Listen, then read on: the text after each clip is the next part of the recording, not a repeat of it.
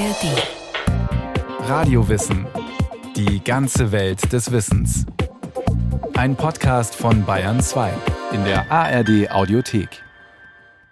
Wer heiratet, kann viel Geld sparen. Möglich macht's das Ehegattensplitting. Der Steuervorteil ist umso größer, je ungleicher Ehepaare verdienen.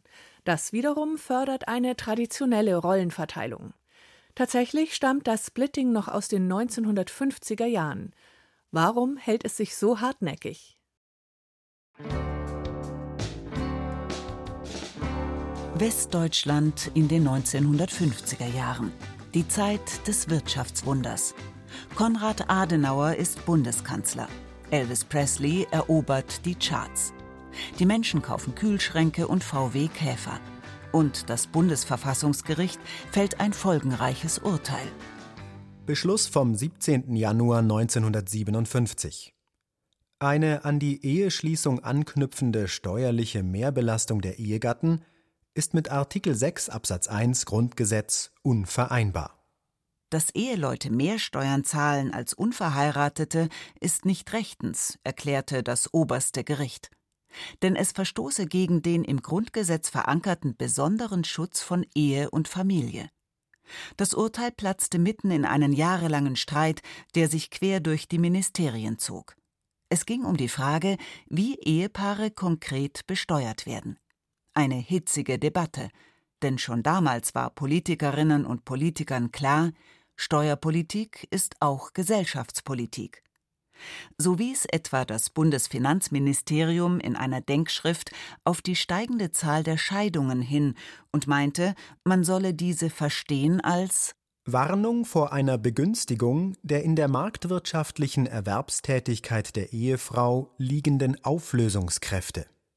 Anders formuliert, wenn Frauen ihr eigenes Geld verdienen, führe das zu mehr Scheidungen und zur Auflösung von Familien. Deshalb solle die Ehefrau vom Arbeitsleben ferngehalten werden, auch mit Hilfe des Steuerrechts. Die Idee dahinter? Wenn Ehen, in denen beide erwerbstätig sind, stark besteuert werden, bleibt die Frau lieber zu Hause. So jedenfalls die Vorstellung im Finanzministerium. Aber das Bundesverfassungsgericht verpasste dieser Idee einen Rüffel. In der Urteilsbegründung heißt es zur Gleichberechtigung der Frau gehört, dass sie die Möglichkeit hat, mit gleichen rechtlichen Chancen marktwirtschaftliches Einkommen zu erzielen, wie jeder männliche Staatsbürger. Das oberste Gericht mahnte also die Gleichberechtigung von Frauen und Männern an, denn auch die steht im Grundgesetz. Konkret heißt es im Urteil, das Ziel, die Ehefrau ins Haus zurückzuführen, dürfe nicht über das Steuersystem verfolgt werden, weil dieses Ziel nicht wertfrei und verfassungsrechtlich bedenklich sei. Das Urteil war ein Paukenschlag. Kaum jemand hatte damit gerechnet. Die Bundesrepublik war damals noch jung, vieles spielte sich gerade erst ein. Nach dem Urteil musste schnell eine Lösung her. Und die kam auch. 1958 einigte man sich auf das sogenannte Ehegattensplitting. Eine komplizierte Berechnung, die dazu führt, dass Ehepaare nicht schlechter gestellt werden als unverheiratete Paare. Tatsächlich profitieren sogar viele Eheleute, sagt die Ökonomin Miriam Beblo. Sie ist Professorin an der Universität Hamburg. Es profitieren Ehepaare gegenüber Paarhaushalten, die nicht verheiratet sind. Und es profitieren aber sogar auch innerhalb der Ehepaare die Ehepaare, bei denen die Einkommen sehr unterschiedlich sind. Wer vom Ehegattensplitting profitieren will, muss also heiraten. Wobei auch eingetragene Lebenspartnerschaften das Splitting in Anspruch nehmen können. Auch das hat übrigens ein Urteil des Bundesverfassungsgerichts klargestellt. Den größten Splitting-Vorteil haben aber Ehepaare, in denen nur einer oder eine erwerbstätig ist. Letztlich gab es mit dem Ehegattensplitting also doch wieder ein System, das Frauen vom Erwerbsleben fernhält. Und das sehen viele kritisch. Es spiegelt eine Situation wider, die so heute nicht mehr der Realität entspricht, sagt der Ökonom Andreas Peichel. Er forscht am Münchner IFO-Institut und ist Professor an der LMU München. Seiner Meinung nach folge das Ehegattensplitting einem veralteten Bild. Das Bild ist letztlich das einer Alleinverdiener-Ehe. Das heißt, es gibt den Mann, der den Lebensunterhalt für die ganze Familie verdient und die Frau gehört letztlich zu Hause an den Herd und kümmert sich um die Kinder und sollte auf gar keinen Fall arbeiten gehen. Man kann es schon als Ironie der Geschichte bezeichnen, dass ein Urteil des Bundesverfassungsgerichts, das neben dem Schutz der Ehe auch die Gleichberechtigung von Mann und Frau eingefordert hat, letztlich doch zu einem System führte, das Frauen vom Erwerbsleben fernhält. Deshalb war das Ehegattensplitting von Beginn an umstritten. Die Kritik zog sich durch die Jahrzehnte und war mal mehr, mal weniger laut, und manchmal war sie auch ein bisschen boshaft. 1979 meinte etwa eine Beamtin des Bundesfinanzministeriums, dass das einkommensteuerliche Splitting genau diese Wirkungen hat und dennoch seit über 20 Jahren fast unangefochten gilt, lässt sich vielleicht primitiv und boshaft gesagt damit erklären, dass die da unten nichts davon verstehen und die da oben zu viel davon profitieren. Die da oben profitieren stark, weil der Splitting-Vorteil mit steigendem Einkommen wächst. Auch daran entzündet sich viel Kritik. Grund genug, sich das Ehegattensplitting mal genauer anzusehen. Denn nur dann versteht man, wie die Effekte zustande kommen. Voraussetzung für das Ehegattensplitting ist, dass Ehepaare zusammen veranlagt werden. Das bedeutet, ihr zu versteuerndes Einkommen wird zusammengezählt. Um die Steuerschuld zu berechnen, wird es dann aber wieder in zwei gleich große Hälften geteilt, sagt die Ökonomin Katharina Wrohlich. Sie forscht am Berliner DIW und ist Professorin an der Universität Potsdam. Und dann wird der Steuertarif auf diese Hälfte der Summe angewendet. Und so wird erstmal eine Steuerschuld berechnet. Und die so berechnete Steuerschuld wird dann im Anschluss wieder verdoppelt. Wir halten also fest, Einkommen addieren, durch zwei teilen, Steuertarif anwenden und dann die so berechnete Steuerschuld verdoppeln. Dass diese Rechnerei zu einer Steuerersparnis für manche Ehepaare führt, liegt daran, dass wir einen progressiven Einkommensteuertarif haben. Das bedeutet, der Steuersatz steigt mit zunehmendem Einkommen an. Ein Beispiel. Wenn wir uns ein zu versteuerndes Einkommen anschauen von 20.000 Euro, zahlen wir etwa 2.000 Euro Steuern? sagt der Steuerexperte Malte Schirwi. Er ist niedergelassener Steuerberater und Dozent an der Hochschule Flensburg. Wenn wir das Einkommen verdoppeln, uns also ein Einkommen von 40.000 Euro anschauen, liegt die Steuer schon bei 8.000 Euro. Statt 4.000 Euro. Sie verdoppelt sich also nicht bei doppeltem Einkommen, sondern vervierfacht sich sogar fast. Bei einem progressiven Steuertarif steigt der Steuersatz also überproportional an. Weil wir diesen progressiven Einkommensteuertarif haben, führt dieses Splitting-Verfahren dazu, dass bei Ehepartnern, wo die Einkommen sehr ungleich verteilt sind, dass die eben dadurch dann eine geringere Steuerbelastung haben, als wenn sie individuell besteuert würden. Denn ungleiche Einkommen, die addiert und wieder durch zwei geteilt werden, verteilen sich dann gleichmäßig auf beide Ehepartner. Deshalb wird ein niedrigerer Steuersatz fällig. Oder anders formuliert, wenn man zweimal das durchschnittliche Partnereinkommen berücksichtigt, haben beide Partner im Mittel einen niedrigeren Steuersatz. Im Vergleich zu unverheirateten Paaren kann das mehrere tausend Euro im Jahr ausmachen. Ein paar Beispiele. Beispiel 1. Verheiratet versus unverheiratet. Nehmen wir zwei Paare, die beide das gleiche Einkommen haben. Das eine Paar ist verheiratet, das andere nicht. Zunächst das unverheiratete Paar.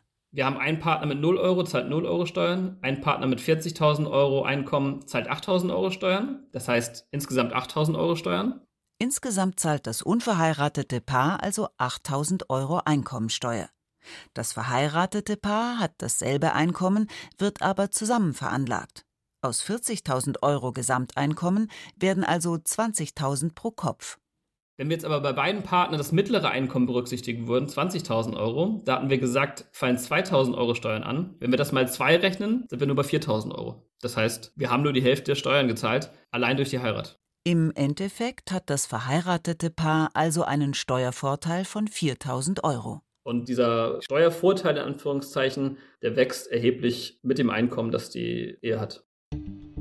Beispiel 2. Hohes Einkommen versus mittleres Einkommen. Wieder haben wir zwei Paare, in denen nur einer oder eine das Geld verdient. Beide Paare sind diesmal verheiratet. Der Unterschied ist nun, dass das eine Paar ein höheres Einkommen hat als das andere. Die alleinverdienende Ehe mit 40.000 Euro Einkommen spart etwa 4.000 Euro im Vergleich zu nicht verheirateten Paaren, während es bei der 120.000 Euro Ehe schon über 12.000 Euro inklusive Solidaritätszuschlag ist. Man kann also festhalten, es geht um viel Geld, das Ehepaare durch das Splitting sparen können. Deshalb gehen Forschende auch davon aus, dass es Effekte auf die Erwerbstätigkeit hat. Empirisch haben wir in vielen, vielen Studien gezeigt, dass das Ehegattensplitting mit ein wesentlicher Grund ist, warum in Deutschland die Erwerbsbeteiligung von verheirateten Frauen niedriger ist, als sie sonst wäre, wenn wir eine andere Besteuerung hätten. Denn der Splitting-Vorteil schrumpft, wenn sich die Einkommen angleichen. Wobei es egal ist, wessen Einkommen steigt. Aber es sind eben oft die Frauen, die in einer Ehe weniger verdienen weil sie nun mal empirisch viel häufiger die Zweitverdiener sind, also sprich diejenigen in der Partnerschaft, die ein geringeres Einkommen haben. Verheiratete Frauen arbeiten deshalb oft in Minijobs. Aktuell darf man dabei 520 Euro verdienen. Da verstärkt eben dieses Ehegattensplitting noch durch die finanziellen Anreize, die es setzt, diese sehr ungleiche Aufteilung der Erwerbs- und Sorgearbeit wobei Katharina Wrohlich es für riskant hält, sich auf das Einkommen des Mannes zu verlassen. Ist auch einfach ein bisschen naiv, wenn wir wissen, wie hoch die Scheidungsraten sind, aber nicht nur Scheidung, es kann auch Krankheit geben, es kann Arbeitslosigkeit geben, alles Mögliche. Und es gibt noch einen weiteren Grund, warum das Ehegattensplitting sich negativ auf die Erwerbstätigkeit der Frauen auswirkt, nämlich die Einteilung in Steuerklassen. Durch die Steuerklassen wird nur festgelegt, wie hoch der Lohnsteuerabzug ist, das heißt, wie viel Geld direkt von der Gehaltszahlung einbehalten wird. Die Lohnsteuer ist eine Vorauszahlung auf die Einkommensteuer. Bei Arbeitnehmerinnen und Arbeitnehmern führt das Unternehmen die Lohnsteuer an den Fiskus ab. Sie bekommen dann einfach das Nettogehalt überwiesen. Und die tatsächliche Steuer, die man final zu zahlen hat, die ergibt sich immer dann, wenn man seine Einkommensteuererklärung abgibt. Für Singles entspricht die vorab gezahlte Lohnsteuer in etwa ihrer Einkommenssteuer. Sie bekommen deshalb am Ende des Jahres oft nur wenig vom Finanzamt zurück, wenn sie denn überhaupt eine Steuererklärung machen. Bei Ehepaaren ist das ein bisschen komplizierter. Sie werden, wenn sie das Splitting nutzen, in Steuerklasse 3 und 5 eingeordnet. In Steuerklasse 3 werden wenig Steuern abgezogen, in Steuerklasse 5 sehr viel. Zwar gleicht sich das durch die gemeinsame Veranlagung letztlich wieder aus, aber Miriam Beblo geht davon aus, dass die Einordnung in 3 und 5 zu einer falschen Wahrnehmung der Nettoeinkommen führt.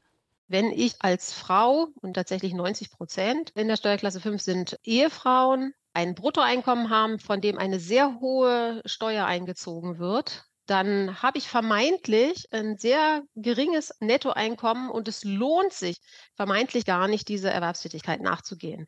In Wahrheit aber zahle ich ein Stück weit die Steuern für meinen Partner mit, der die Steuerklasse 3 hat. Das heißt, diese Steuerklassen 3 und 5 führen de facto dazu, dass auf dem Gehaltszettel irreführende Nettoeinkommen stehen nun könnte man argumentieren, dass es bei Ehepaaren letztlich egal ist, was auf welchem Gehaltszettel steht, weil Eheleute ja gemeinsam wirtschaften und haushalten. Das sei aber oft eben nicht so. Das ist von der Forschung widerlegt. Das mag in einigen Haushalten der Fall sein, aber nicht in allen. Deshalb sei es auch nicht egal, wie hoch die persönliche Lohnsteuer ist. Die meisten orientieren sich ja dann doch daran, was kommt denn am Ende auf dem Konto an für meine Erwerbstätigkeit und machen sich nicht klar, dass ein Teil der Abzüge, die zu zahlen waren, eigentlich Abzüge für das Einkommen des Partners sind. Daneben hat die Eingruppierung von Eheleuten in die Kombination 3 und 5 aber noch weitere Nachteile. Denn auch Lohnersatzleistungen wie Elterngeld, Arbeitslosengeld 1 oder das Kurzarbeitergeld orientieren sich am Nettolohn.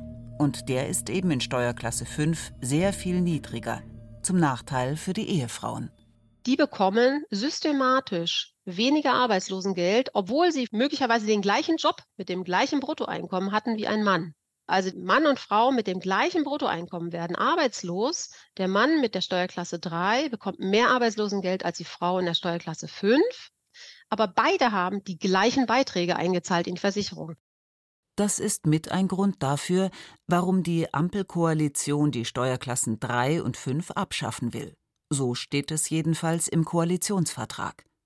Damit wäre zwar das Ehegattensplitting nicht abgeschafft, aber die Benachteiligung durch die irreführenden Nettolöhne. Ein guter Anfang, findet Miriam Beblo. Es ist tatsächlich ein erster kleiner Schritt. Wegen der Benachteiligung eines Ehepartners, oft der Frauen, haben viele Länder Konstrukte wie das Ehegattensplitting im Laufe der Zeit abgeschafft. Österreich und Schweden zum Beispiel. In beiden Ländern gibt es seit den 70er Jahren Individualbesteuerung. Individualbesteuerung bedeutet, dass es keine Zusammenveranlagung gibt, sondern jeder zahlt nur Steuern auf sein eigenes Einkommen. Vorausgegangen waren in beiden Ländern größere familienrechtliche Reformen. Die gab es in Westdeutschland in den 1970er Jahren allerdings auch wo ja eben diese Hausfrauenehe dann auch als Leitbild sozusagen aufgegeben wurde, also als rechtliches Leitbild auch aufgegeben wurde. Und Deutschland hat da sozusagen diesen letzten Schritt im Steuerrecht dann nicht mitgemacht. Die Kritik am Ehegattensplitting ging deshalb weiter. Auch weil Familien mit der Zeit immer vielfältiger wurden. Paare lebten häufiger ohne Trauschein zusammen und auch die Zahl der Alleinerziehenden wuchs. Die Alleinverdienerehe, die in den 1950er Jahren noch weitgehend Standard war und auf die das Ehegattensplitting zugeschnitten ist, entsprach immer weniger der gesellschaftlichen Realität. Den ersten Reformversuch gab es aber erst 1982 in der sozialliberalen Koalition unter Kanzler Helmut Schmidt wobei es nicht darum ging, das Ehegattensplitting abzuschaffen, sondern lediglich den Splitting-Vorteil auf 10.000 D-Mark zu begrenzen. Immer noch eine stolze Summe. Bevor der entsprechende Gesetzesentwurf allerdings im Bundestag beraten werden konnte, gab es ein Misstrauensvotum gegen Schmidt. Helmut Kohl wurde Bundeskanzler und blieb es für 16 Jahre. Erst in der rot-grünen Koalition unter Gerhard Schröder ab 1998 gab es den nächsten Reformversuch. Die Grünen wollten das Ehegattensplitting laut Wahlprogramm ganz abschaffen. In der Debatte darum gab es allerdings große Widerstände. Die Kirchen etwa meinten, der Staat habe die Pflicht, für die Erhaltung von Ehe und Familie als positive Leitbilder in unserer Gesellschaft und Rechtsordnung zu sorgen. Auch auf den im Grundgesetz verankerten besonderen Schutz von Ehe und Familie wiesen die Kirchen und auch andere gesellschaftliche Gruppen hin. Mit der SPD einigten sich die Grünen dann darauf, den Splitting-Vorteil auf 8000 D-Mark zu begrenzen. Immer noch gab es viel Unmut. Viele Bürgerinnen und Bürger fürchteten, mehr Steuern zahlen zu müssen. Wobei man sagen muss, für einen Splitting-Vorteil von 8000 D-Mark brauchte man damals ein Einkommen von mindestens 120.000 D-Mark. Es hätte also nur die Großverdiener getroffen. Aber der Reformversuch scheiterte. Rot-Grün gab das Vorhaben auf. Seitdem ist es still geworden um das Thema. Das gilt nicht nur für das Ehegattensplitting, sondern generell für Steuern. Andreas Peichel hat die Beobachtung gemacht, dass man, glaube ich, in Deutschland jetzt auch schon längere Zeit versucht, das Steuerthema, gerade Einkommenssteuer, irgendwie im Wahlkampf möglichst wenig zu thematisieren. Steuern sind offenbar kein Thema, das im Wahlkampf zieht.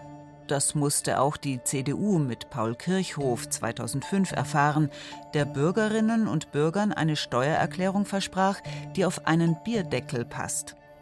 Viele zusätzliche Wählerstimmen konnte die CDU damit nicht gewinnen. Und im Prinzip ist danach, was die Einkommenssteuer angeht, nicht mehr viel passiert. Beim Ehegattensplitting kommt hinzu, dass eine Reform für viele Ehepaare eine Steuererhöhung bedeuten würde. Wenn man jetzt das Ehegattensplitting per se erstmal abschafft, bedeutet das zunächst mal eine Steuererhöhung für Paare weil man eben die Leute, die jetzt davon profitieren, man würde den Splitting-Vorteil begrenzen, das wäre eine Steuererhöhung. Und Steuererhöhungen per se sind natürlich unpopulär. Das könnte man natürlich durch eine entsprechende Senkung der Steuersätze wieder zurückgeben. Dann ist aber die Frage, wer profitiert davon? Schafft man den Splitting-Vorteil ab, haben Eheleute also erst einen finanziellen Nachteil. wobei Katharina Wrohlich davon ausgeht, dass viele Ehepaare ihren eigenen Splitting-Vorteil überschätzen. Das ist so meine Vermutung, dass viele denken, einfach nur die Tatsache, dass man verheiratet ist und gemeinsam veranlagt, würde schon an und für sich eine Steuersparnis bringen.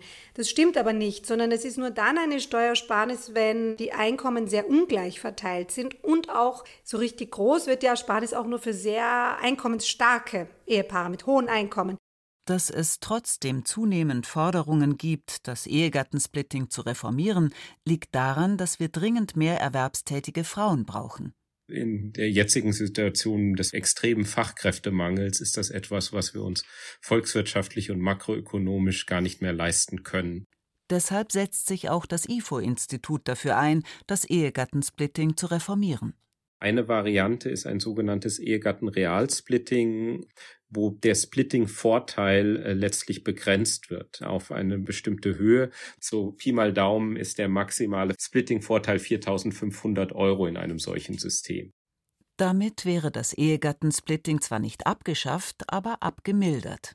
Es gibt weitere Vorschläge, die aber auch eher zur Kategorie Reformchen statt Reform gehören. Kaum jemand wagt den großen Wurf und fordert zum Beispiel eine komplette Abschaffung des Ehegattensplittings. Als Grund wird immer wieder der im Grundgesetz verankerte besondere Schutz von Ehe und Familie genannt. Das Urteil des Bundesverfassungsgerichts von 1957 hängt wie ein Damoklesschwert über der ganzen Debatte. Aber das Bundesverfassungsgericht mahnte eben auch die Gleichberechtigung von Frau und Mann an. Zur Gleichberechtigung der Frau gehört, dass sie die Möglichkeit hat, mit gleichen rechtlichen Chancen marktwirtschaftliches Einkommen zu erzielen, wie jeder männliche Staatsbürger. Vielleicht wäre es also an der Zeit, das Urteil neu zu bewerten, das vor mehr als 60 Jahren den Startschuss gab für das Ehegattensplitting.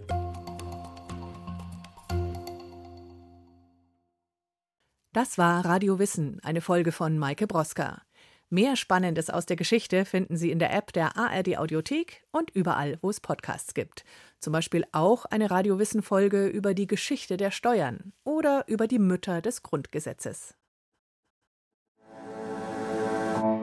Hey, wir sind Christina und Ruslan. Wir sind zwei der Hosts von Eltern ohne Filter. Und abgesehen davon auch selbst Eltern, so wie alle bei uns im Team. Und deswegen stellen wir uns, wie alle anderen natürlich auch, die klassischen großen Fragen zum Elternsein. Ihr wisst schon, wann habe ich eigentlich mal Zeit für mich? Wer bin ich, wenn ich nur ich bin? Bin ich eigentlich der einzige Vater, dessen Kind eine Stunde braucht, bevor es aus dem Haus geht? Überhaupt. Kriegen andere das alles wirklich so viel besser gebacken als ich? Oder sitzen auch die manchmal verzweifelt am Küchentisch und denken sich, was zur Hölle? Für alle Eltern, die mal ganz ehrlich Elterngespräche hören wollen, statt gut gemeinter, aber schlecht umsetzbarer Ratschläge, für die ist unser Podcast genau das Richtige, weil bei uns sprechen Eltern ehrlich. Eben ohne Filter. Genau, Eltern ohne Filter. Und die findet ihr bei uns auch auf unserem Instagram-Kanal.